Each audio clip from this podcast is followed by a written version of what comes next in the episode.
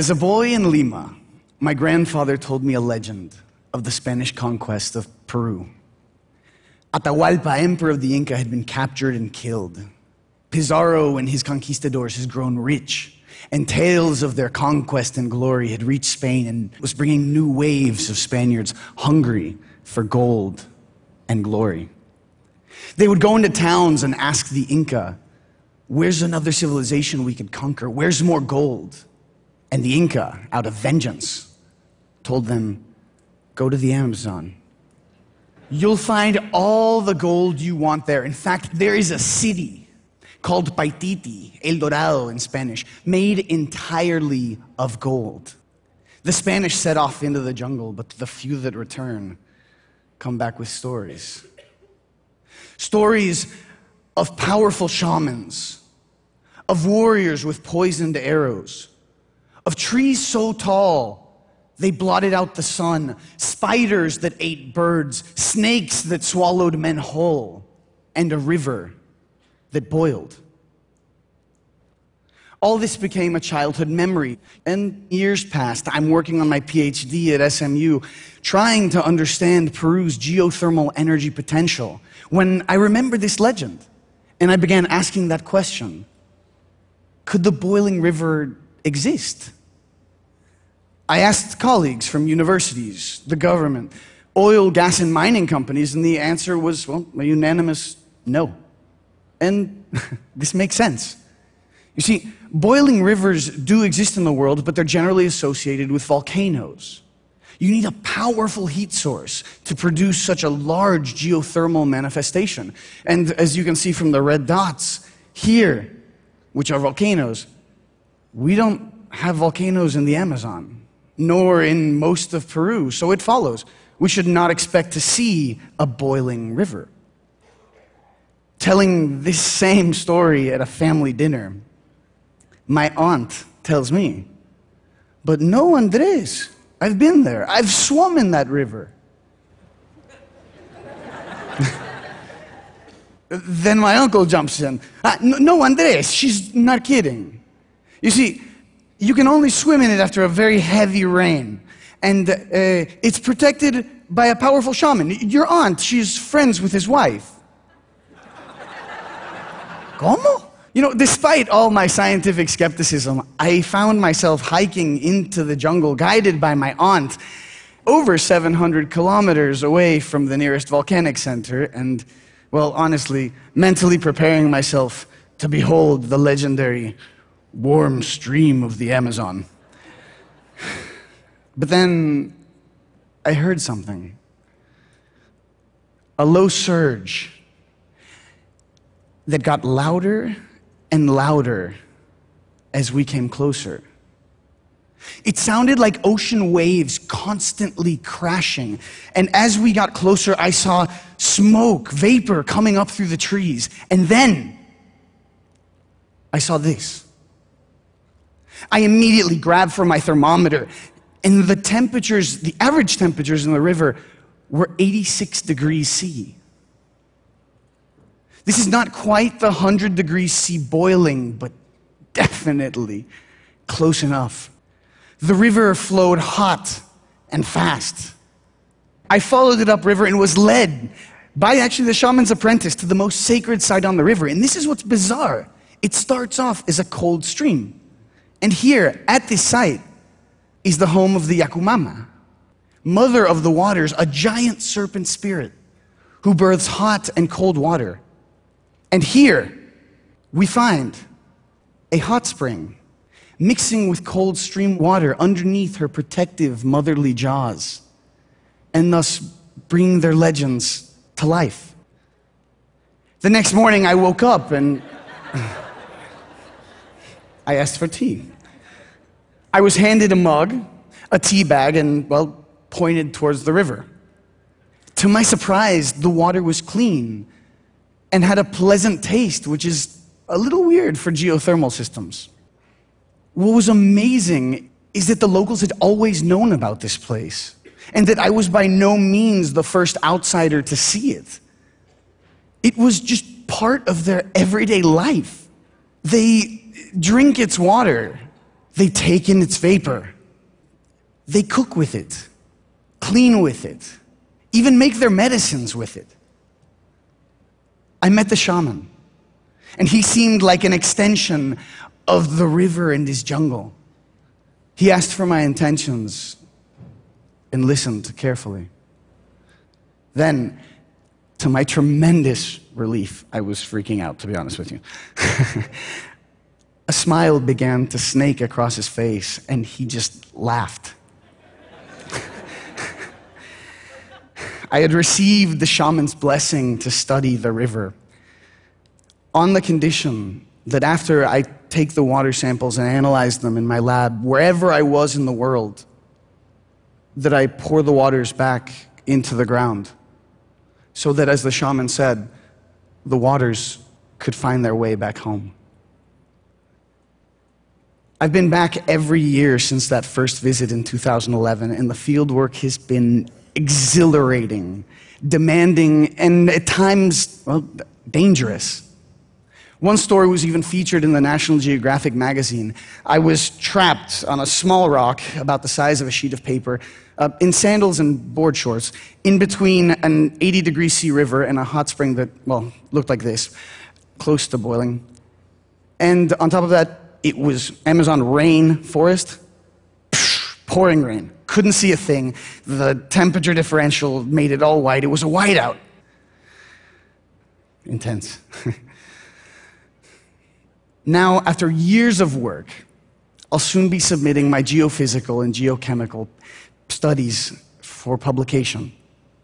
And I'd like to share today with all of you here on the TED stage for the first time some of these discoveries.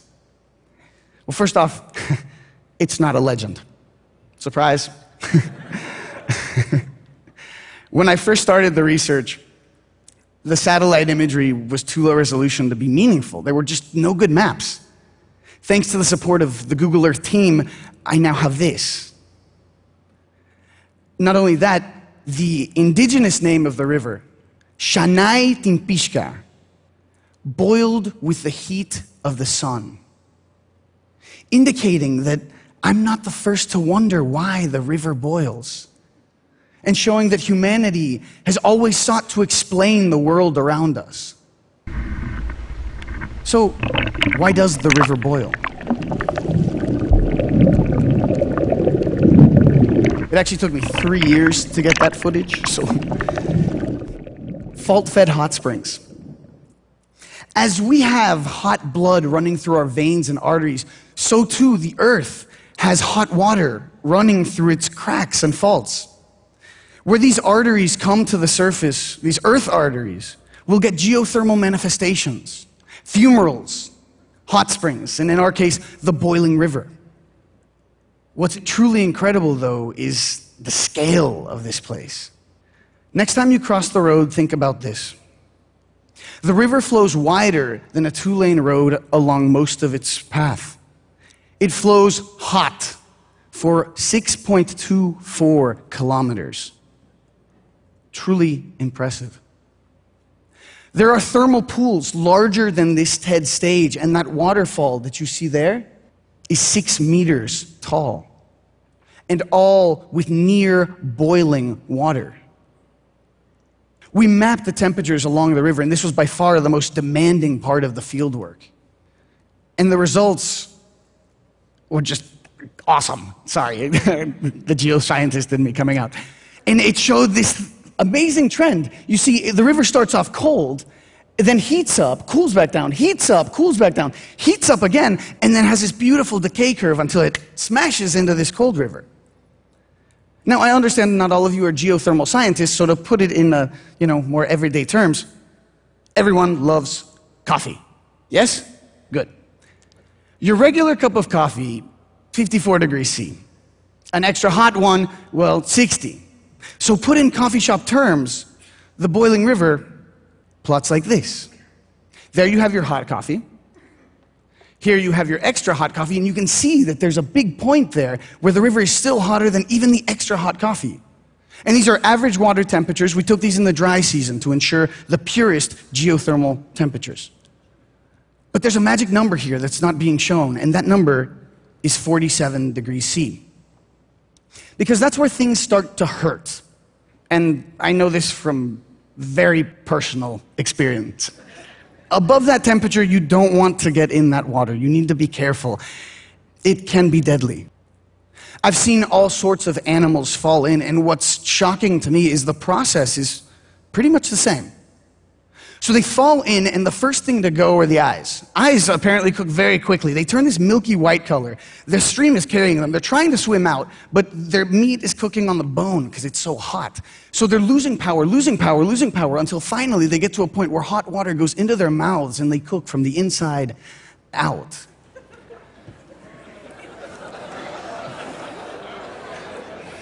A bit sadistic, aren't we? Jeez. Leave them marinating for a little longer. What's, again, amazing are these temperatures. They're similar to things that I've seen on volcanoes all over the world, and even supervolcanoes like Yellowstone. But here's the thing the data is showing that the boiling river exists independent of volcanism. It's neither magmatic or volcanic in origin. And again, over 700 kilometers away from the nearest volcanic center. How can a boiling river exist like this? I've asked geothermal experts and volcanologists for years, and I'm still unable to find another non volcanic geothermal system of this magnitude. It's unique, it's special on a global scale. So, still, how does it work? Where do we get this heat? There's still more research to be done to better constrain the problem and better understand the system. But from what the data is telling us now, it looks to be the result of a large hydrothermal system. Basically, it works like this. So, the deeper you go into the earth, the hotter it gets. We refer to this as the geothermal gradient.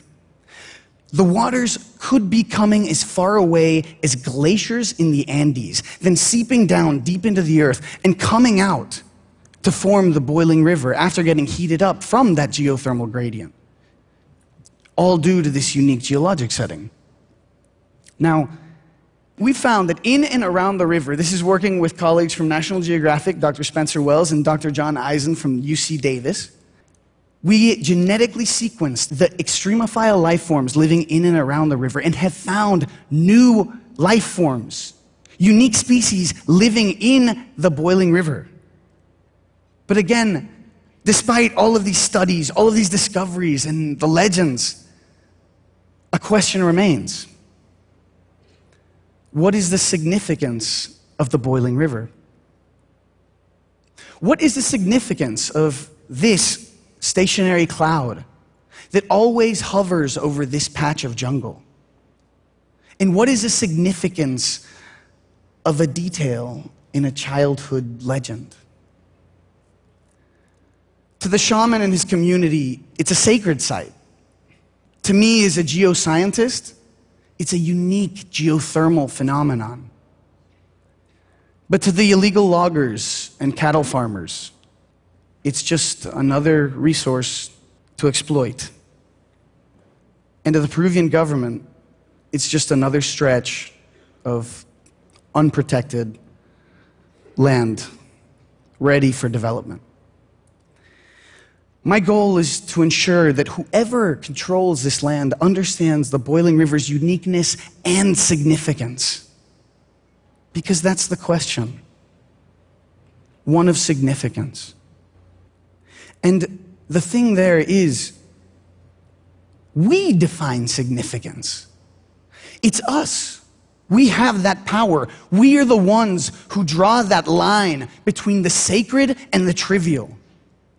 And in this age, where everything seems mapped, measured, and studied, in this age of information, I remind you all the discoveries are not just made in the black void of the unknown, but in the white noise of overwhelming data. There remains so much to explore. We live in an incredible world. So go out. Be curious. Because we do live in a world where shamans still sing to the spirits of the jungle, where rivers do boil, and where legends do come to life. Thank you very much.